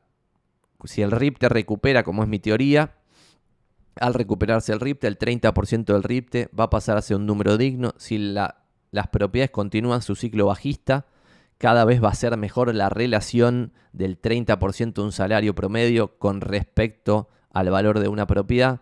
En consecuencia, podría llegar a volver un poco el crédito hipotecario. Por otro lado, si ustedes googlean Banco Ciudad Crédito Hipotecario, que lo podemos hacer juntos y comparto pantalla, van a llegar acá a Ciudad Vivienda del Banco Ciudad, que es la línea que tiene activa entre comillas, porque ya vimos el número que es deprimente. Ponen hipotecario Ciudad Vivienda y acá abajo, abajo, abajo, abajo, abajo, abajo, abajo, tienen el costo financiero total de la deuda. Y esto lo estoy agrandando porque es delirante. La tasa va del 104.05% al 125% anual de costo financiero total. Con estas tasas es imposible. Después pueden seguir googleando cómo se calcula un crédito hipotecario por sistema francés, pero van a ver que el sistema francés mantiene la cuota pareja, o sea, la cuota igual, y para mantener la cuota igual se paga mucho interés y poquito capital al principio y al final final mucho capital y poquito interés. En consecuencia el capital va bajando pero de a poquito. Long story short, cuando vos pedís 100 mil pesos en el Banco Ciudad y estás en la tasa más baja que es 104.05%, la cuota inicial es 6.048 pesos. 6.048. En consecuencia hagamos una, una propiedad muy humilde de 50 lucas donde te prestan el 70%. 50 lucas por el 70 son 35 mil dólares. Por 400 más o menos son 14 millones de pesos. Dividido 100 mil, que es el número del ejemplo, son 140 por 6.048. La cuota inicial, la cuota inicial, perdón que la calculadora estaba del otro lado, la cuota inicial serían 846.720 pesos. Para que te este ingreso, para que den eso, necesitas ganar 2.800.000 pesos. En blanco neto por mes. Cuando vos ves quién gana dos palos 800, ves que esa persona ni en pedo va a estar interesada en comprar una propiedad de 50 mil dólares con 70% de crédito hipotecario. Por esa razón, no existe el crédito hipotecario bancario. Y muy probablemente esas 78 escrituras formalizadas con hipoteca sean 78 hipotecas privadas entre particulares, que probablemente hayan sido montos poco significativos. Y eso sí lo vemos acá en de inmobiliarios, que por ejemplo una persona tiene 100 lucas, quiere comprar una propiedad de 120, toma 20 en una hipoteca privada y esas 20 se la financian en dólares a una tasa altísima, pero de esa forma la persona puede acceder a la propiedad que necesita. Y sabe que tiene capacidad de ahorro para pagar esa deuda que está tomando. Es medio una lástima por 20 lucas verdes hipotecar la propiedad de 120 lucas y, suma, y meterse en una en un costo financiero total del 20% en dólares, que es aún más aberrante que este 104% de costo financiero total en pesos. El tema es que si no hubiese, si no hay créditos en UVA o en una unidad de medida que mantenga, o sea, porque si vos dieses un crédito en UVA sin interés, si vos estimás, digo vos banco, estimás que la inflación va a ser mayor a la devaluación, vas a estar ganando, a pesar de que no le metiste interés, guita en dólares al otorgar esos créditos. Y al no meterle interés, al no meterle interés, lo que logras es que cierre la amortización del, crédito. ¿Está bien? Ya ahí ni siquiera habría sistema francés, alemán, sistema americano, ni un joraca, pues no habría interés, pero agarrarías y dirías, che, no me acuerdo cuánto era, pero 50 mil dólares por el 70%, 35 mil dólares por 400, 14 millones de pesos dividido 120 meses, te daría sin interés 116,666. Pero esto ajustado por inflación, pues sería en uvas, ponele. En consecuencia, hoy sería 116,666 la cuota, que esto requeriría un ingreso de 380 lucas, pero sin embargo esto va a ser ajustado por inflación. En consecuencia, en vez de ser 116, el año que viene, como hay 100% de inflación, va a ser 320. Y el otro año va a ser 600 y pico y siempre va a ir ajustando por inflación. Y con la inflación delirante en este país, eh, va a ser altísimo igual. Pero de esta forma se puede otorgar el crédito. No digo qué es lo que hay que hacer esto. Lo que hay que hacer es obvio, es no tener déficit fiscal, no emitir moneda y que eso no genere inflación como cualquier país civilizado. Pero Argentina está totalmente fuera de norma y acá la lógica está como en otro planeta. Bolivia, Paraguay, países limítrofes que no son el primer mundo, tienen índice de inflación como el primer mundo porque hace 2000 años que se sabe que si vos imprimís billetes hay inflación y al haber inflación esto es grave. No puede haber crédito hipotecario. Sin crédito hipotecario la clase media no puede progresar. Los pobres no pueden salir de la pobreza nunca. En cambio, si vos sos muy humilde, pero estás en un país mínimamente civilizado, donde te podés comprar una propiedad reemplazando alquiler por cuota de crédito hipotecario, después de 20 años de esfuerzo, cambiaste de puta clase social. ¿Se entiende la importancia de esto? Y hay que putear mucho, porque hay que ser muy, pero muy hijo de puta para condenar a los pobres a la pobreza. O sea, por estas cosas que ya se saben en todo el mundo civilizado. O sea, ¿cómo puede ser que en Argentina no haya posibilidad de que absolutamente nadie acceda a un crédito hipotecario? Es totalmente aberrante, no tiene ningún sentido. Y esto no es porque los bancos son ambiciosos. ¿Qué se piensan? ¿Que en Bolivia los bancos no quieren ganar plata? ¿Que en Paraguay los bancos no quieren ganar plata? Bájense. O sea, es de loco. Es de loco que un tercio del, electorado, pero no es de loco porque campana, distribución de Gauss, varias cosas, no voy a decir cuál, pues me van a banear. Pero esto es aberrante, no pasa en ningún país del mundo o en ningún país civilizado, solamente pasa en el África subsahariana donde no hay capitalismo. Eh, pero es una lástima. Si no hubiese inflación, solo por eso se generarían incentivos automáticos para que gente dé créditos hipotecarios a tasas pagables, donde podría haber movilidad de clases, real movilidad de clases. Porque una persona pujante que vive con dos pibes podría decidir comprarse un dos ambientes en Recoleta en una linda zona, a pesar de ser humilde y tener un trabajo choto, y al vivir en un dos ambientes, entre comillas, asesinado para los boludos, pero en una muy buena zona, eso automáticamente va a hacer que cambie la clase social de sus hijos. Automáticamente. Y eso no es posible porque no hay crédito hipotecario. ¿Por qué no hay crédito hipotecario? Porque hay inflación. ¿Por qué hay inflación? Porque se emite moneda. ¿Por qué se emite moneda? Porque el Estado gasta más de lo que recauda. ¿Por qué gasta más de lo que recauda cuando la presión fiscal es delirantemente alta? Porque se gasta en pelotudeces. Eh, ese es el fin.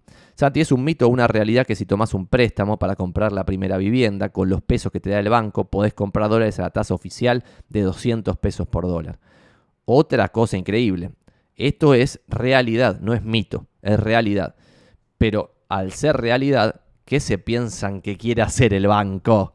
¿Qué se piensan que quiere hacer el banco? No dar créditos.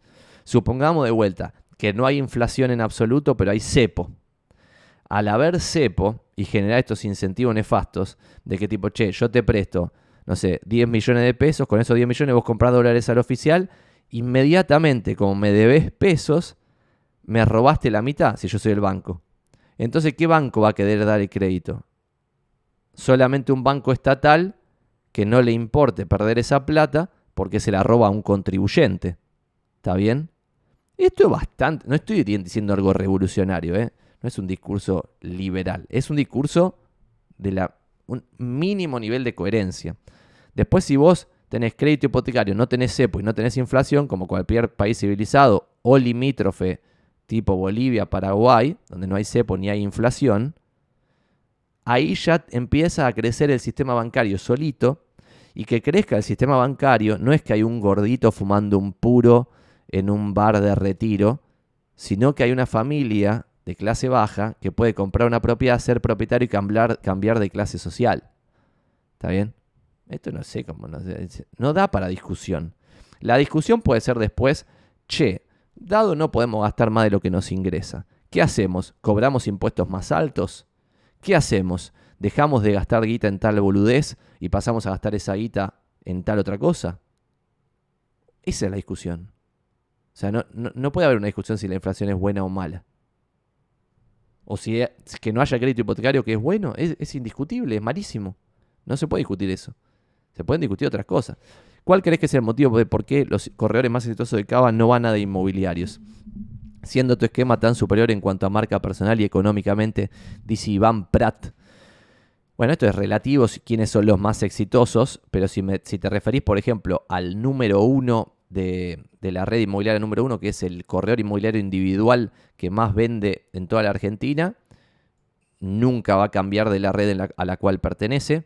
Si, te referís a la inmobiliaria número 2 de la red inmobiliaria número 1, y así puedo seguir dos o tres, ya tengo todos los nombres concretos, ya sé quiénes son, no van a cambiar nunca esos porque sienten un nivel de agradecimiento con la marca de otro nivel, porque quizás ellos venían de vender otra cosa y empezaron a laburar en el rubro inmobiliario gracias a la marca, entonces sienten un nivel de pertenencia a la marca inigualable. Es como si me dijese, che, ¿por qué los hinchas de Boca no son hinchas de River si River tiene, no sé, un mejor estadio? No funciona así. Esto es una cuestión de pertenencia, de otras cosas, donde ya no va a pasar ese cambio de los números número uno. Eh, y después, otra cosa es, los que tienen equipo, nosotros a muchos los rechazamos. Y acá me vas a decir, ah, pero ustedes son boludos, son a pedal. No, por ejemplo, el otro día se quiso sumar una inmobiliaria que vende un montón y tiene 30 agentes, pero le dijimos que no, porque no le podemos dar servicio al nivel que lo necesitan sin asumir el riesgo de que se muera nuestro negocio.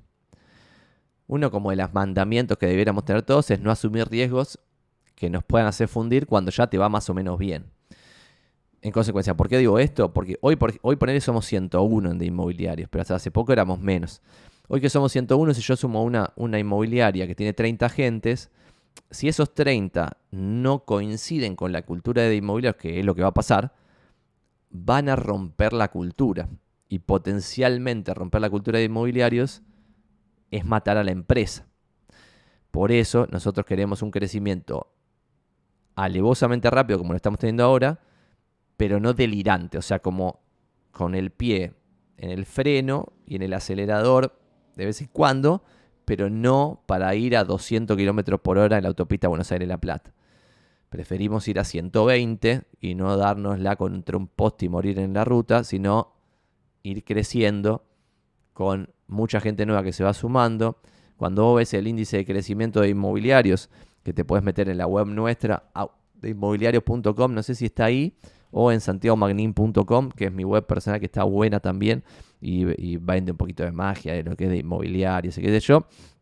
Y ahí tiene la tasa de crecimiento del 15% mensual del equipo.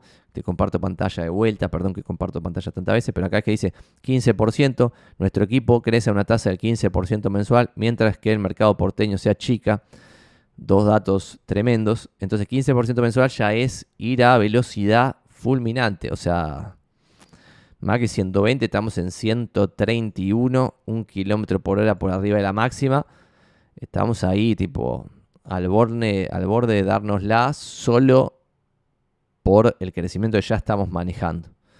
Entonces, cuando viene alguien muy pulenta, muy picante y se quiere sumar, depende de muchas, muchas cosas. Y tercera y última razón es que los que son muy grosos en algún lugar medio pelardi son los número uno, o sea, se considera el número uno. Y esto es interesante y también a esa persona yo le diría que no se cambie. ¿Por qué? Porque hay un estudio, hay un paper que demuestra que cuando vos, por ejemplo, que lo que comparó fue a los alumnos medianos de Harvard, es decir, a los que estaban en la mitad de la tabla, con los mejores alumnos de universidades muy pedorras. Cuando vos eras el mejor alumno de una universidad muy pedorra, terminabas teniendo mucho más éxito que la mediana de Harvard, a pesar de que la mediana de Harvard era más inteligente, más contactada, tenía más conocimientos adquiridos a lo largo de la carrera, la facultad, el, colegio y bla, bla, bla, y un montón de otras habilidades que eran mejores que las del mejor de esta universidad pedorra. Entonces ahí la, la pregunta era, che, ¿por qué? No tendría sentido si este, no sé, tuvo una mejor herencia, está mejor contactado, tuvo un mejor estudio, es más inteligente, ¿por qué le va peor que este, que es peor en todas las variables, excepto que es el número uno de esta universidad pedorra que no conoce nadie? La razón era porque se generaba un delirio de autoconfianza y de creerse de verdad que el tipo era el mejor porque lo era en esa universidad. Y como llegó a esa universidad como número uno, muy probablemente en su colegio secundario también era el número uno, a pesar de que quizás su colegio no era el mejor de los colegios y su universidad no era la mejor de las universidades. Pero como su carrera educativa, si querés, fue siempre ser el número uno, el mejor, el que todos decían que capo, eso le generó como un chip en la cabeza de creérsela que el otro de Harvard quizás fue al mejor colegio secundario, era mitad de tabla, entró a Harvard, era mitad de tabla, entonces siempre fue a los mejores lugares, pero siempre a mitad de tabla. El chip que tiene puesto es soy mitad de tabla. Y el otro, el chip que tiene puesto es soy un crack. Esa era la hipótesis. Lo que se veía en la vida real es que le iba mejor en todo término al mejor de la Universidad Pedorra que al mediano de Harvard. Entonces, cuando alguien que es el mejor de su oficina viene acá, yo le digo, ¿estás dispuesto a dejar de ser el mejor? Porque acá hay, no sé, ocho que venden más que vos. Dado tenemos ciertas condiciones comisionales vos no vas a representar un porcentaje alto de nuestra facturación, porque ahí hay otra cosa interesante. Por los esquemas comisionales de estas distintas redes, las distintas franquicias, las distintas oficinas, en algunas oficinas una sola persona puede representar el 40% de la facturación de la oficina. Y quizás ese 40% se le evita de la oficina, es decir, la guita que gana la oficina entera. Sin esa persona, la, oficina no gana guita, y con esa persona, todo lo que factura esa persona es la, la guita que gana la empresa. En consecuencia, a esa persona cuando entra a la oficina le tiran la alfombra roja, hacen dos filas a los costados y lo aplauden. Y en cambio, si viene acá, va a ser uno más. Y eso de vuelta no es para todos. Es para algunos, sí, ¿para quiénes? Para los que quieren mejorar aún más. Porque ¿cómo mejorás siendo el peor de la banda? Eso no sé quién, qué cantante lo dijo, me lo pueden decir en los comentarios acá en el Twitch. Eh, que decía, che, ¿cómo puedo ser mejor músico siendo el peor de la banda? Y esto es, che, vos sos el número uno de una oficina, pero sos el número uno facturando 100 lucas al año. Bueno, tenés que ir a un lugar donde haya varios que facturen más de 100 lucas, pues si no, nunca vas a progresar. Ya sos una cosa que está por, fuera de la norma de la oficina.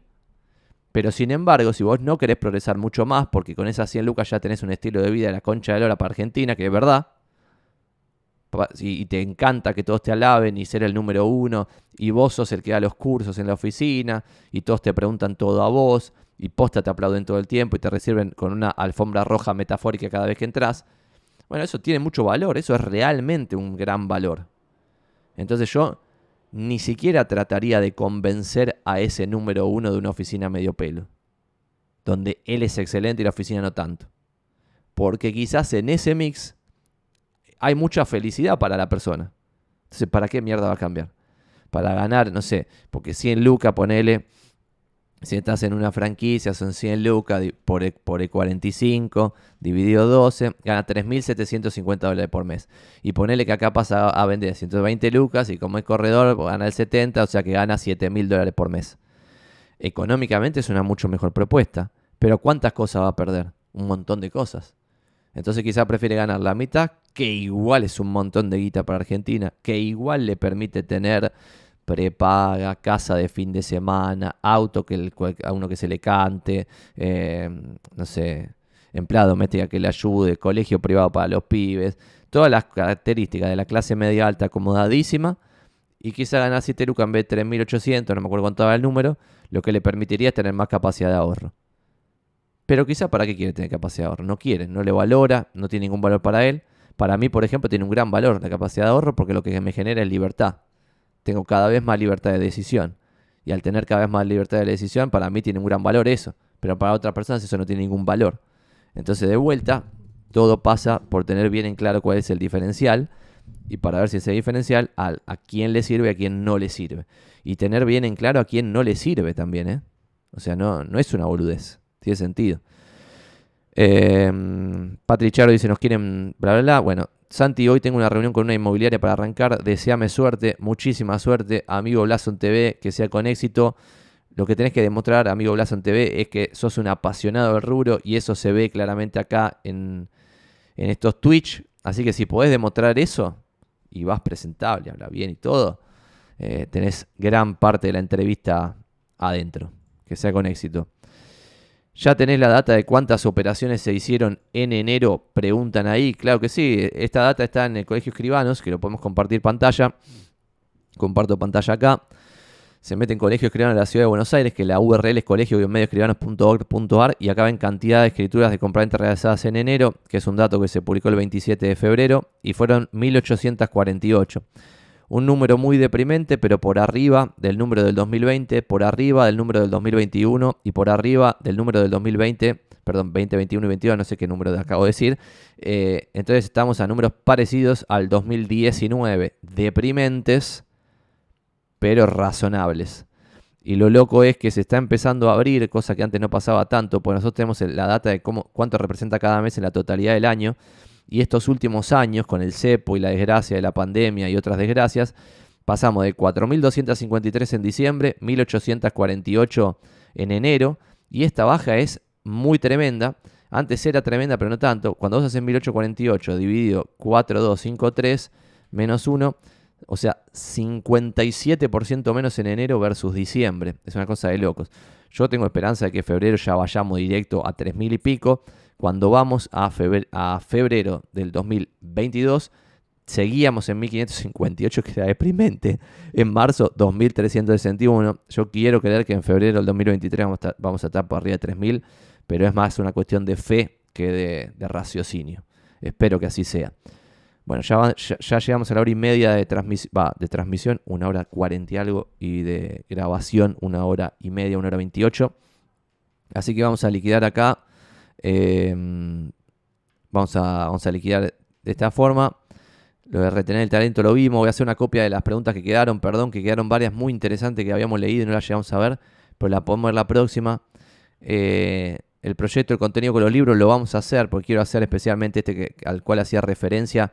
Quisiera verlo en breve, no sé, esta semana grabarlo. Sí, esta semana, jueves o viernes lo grabamos. Un nuevo review del libro y después más adelante podemos ver otras cosas. Em, tenemos que hacer el análisis de cuánto están los sueldos. Quiero hacer una vez cada bimestre o algo así, un análisis del mercado inmobiliario viendo la data que nosotros compartimos en el informe eh, y eso tampoco lo estamos haciendo. Quizá eso lo empiezo a generar como videos separados. Ayer hice una prueba. Hay gente, vieron, que me, me hace preguntas por WhatsApp o cosas así. Y quería empezar a, che, en vez de mandar un audio con la respuesta, quizás puedo darle record al OBS o a alguna plataforma de estas y grabar las respuestas de preguntas que me hacen en el día a día, formato video, que complemente a los videos de YouTube que ya estamos generando con el Twitch y los recortes y bla, bla, bla. Pero no sé qué nivel de delirio es ese. Voy a compartir pantalla levemente para mostrarles este delirio que digo. ¿Ves? Víctor, Víctor es una persona que existe. Pongo Víctor me preguntó esto y me dice que es vender y lo voy a poner acá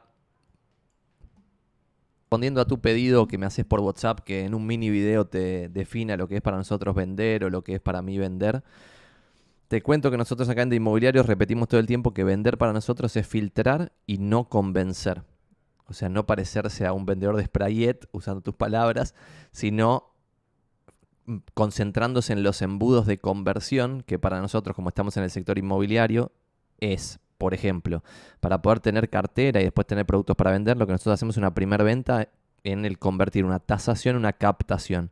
Entonces ahí nosotros tenemos bien claro que de cierta cantidad de contactos que nosotros hacemos en un día, vamos a tener cierta cantidad de pedidos de tasación. De esos pedidos de tasación vamos a realizar efectivamente cierta cantidad de tasaciones. De esas tasaciones, más o menos un tercio se convierte en captaciones y de esas captaciones más o menos el 50, o estamos en una conversión del 52% de captación a venta. Entonces, como los pedidos de tasación, las tasaciones, las captaciones y las ventas son cosas que nosotros no podemos controlar, pues están fuera de nuestro control, porque no, no podemos, o sea, nos pueden llegar 100 tasaciones o cero, pero lo que sí podemos controlar es la cantidad de contactos que hacemos, que es la parte de arriba del embudo. Entonces vemos a la venta como un embudo y como un filtro. Es decir, todo el mundo en el rubro inmobiliario en general se, se desesperan. Le llega un pedido de tasación, se desesperan por captarlo. Entonces tienen pedido de tasación como un ladrillo, eh, tasación porque hacen todas las tasaciones que alguien les pide y después captación porque captan todo lo que van a tasar. Pero después de ahí ese ladrillo se convierte en cero porque hicieron tan mal la primera parte que después están en cero ventas. Entonces nosotros vemos al proceso como un proceso de filtro.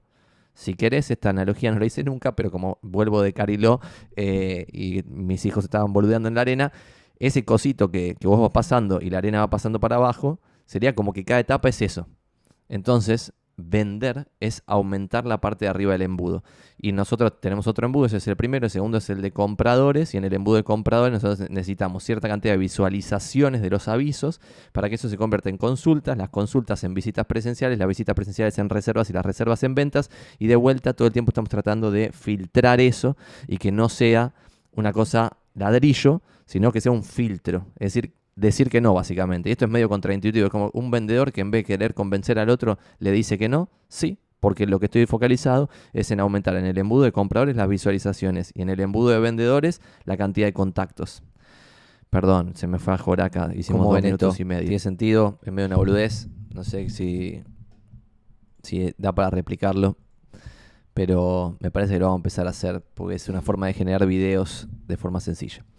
Bueno, gracias a todos, nos vemos la próxima. Gracias 01 ella, gracias a Agustín, Alan, a Yaque, a a, Melaura, Andrés Rossi, Blas en TV, Commander, Dan Cherno, vamos todavía, eh, Drapesnat, Efne, Facuseo, Fede Blockchain, eh, Fede Casla, Facuarg, Franco, Gianni Real Estate, Gonza German, Iván Prat, Iván Redondo, Jero Hoja, Joshua, Juan Baudu, Catá, Kaila, Colmo, Lucas, Lucas Preiti, Mafeiro, Marcelo Tincani, vamos carajo, Nacho, Nico, Pablito, Patricharo, Fede SQ, Russo, Gonza, Soledad, Soledad M, Teoría del Todo, Tucu 007, un Banjuroli, no sé, lo leí pésimo y viernes 15.05, gracias a todo lo presente, llegamos al final como 40 personas, me vuelvo loco.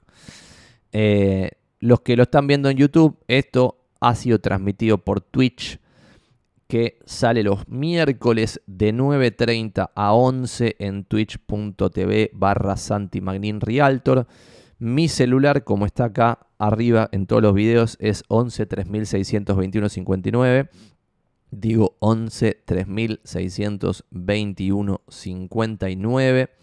Y si llegaron hasta este punto que va una hora 34 del video en YouTube, like y suscribirse, que no lo pongo en el medio para no romper los huevos, pero hagan like y suscríbanse, porfa, y si le ven valor, compártalo con algún conocido. Abrazo grande.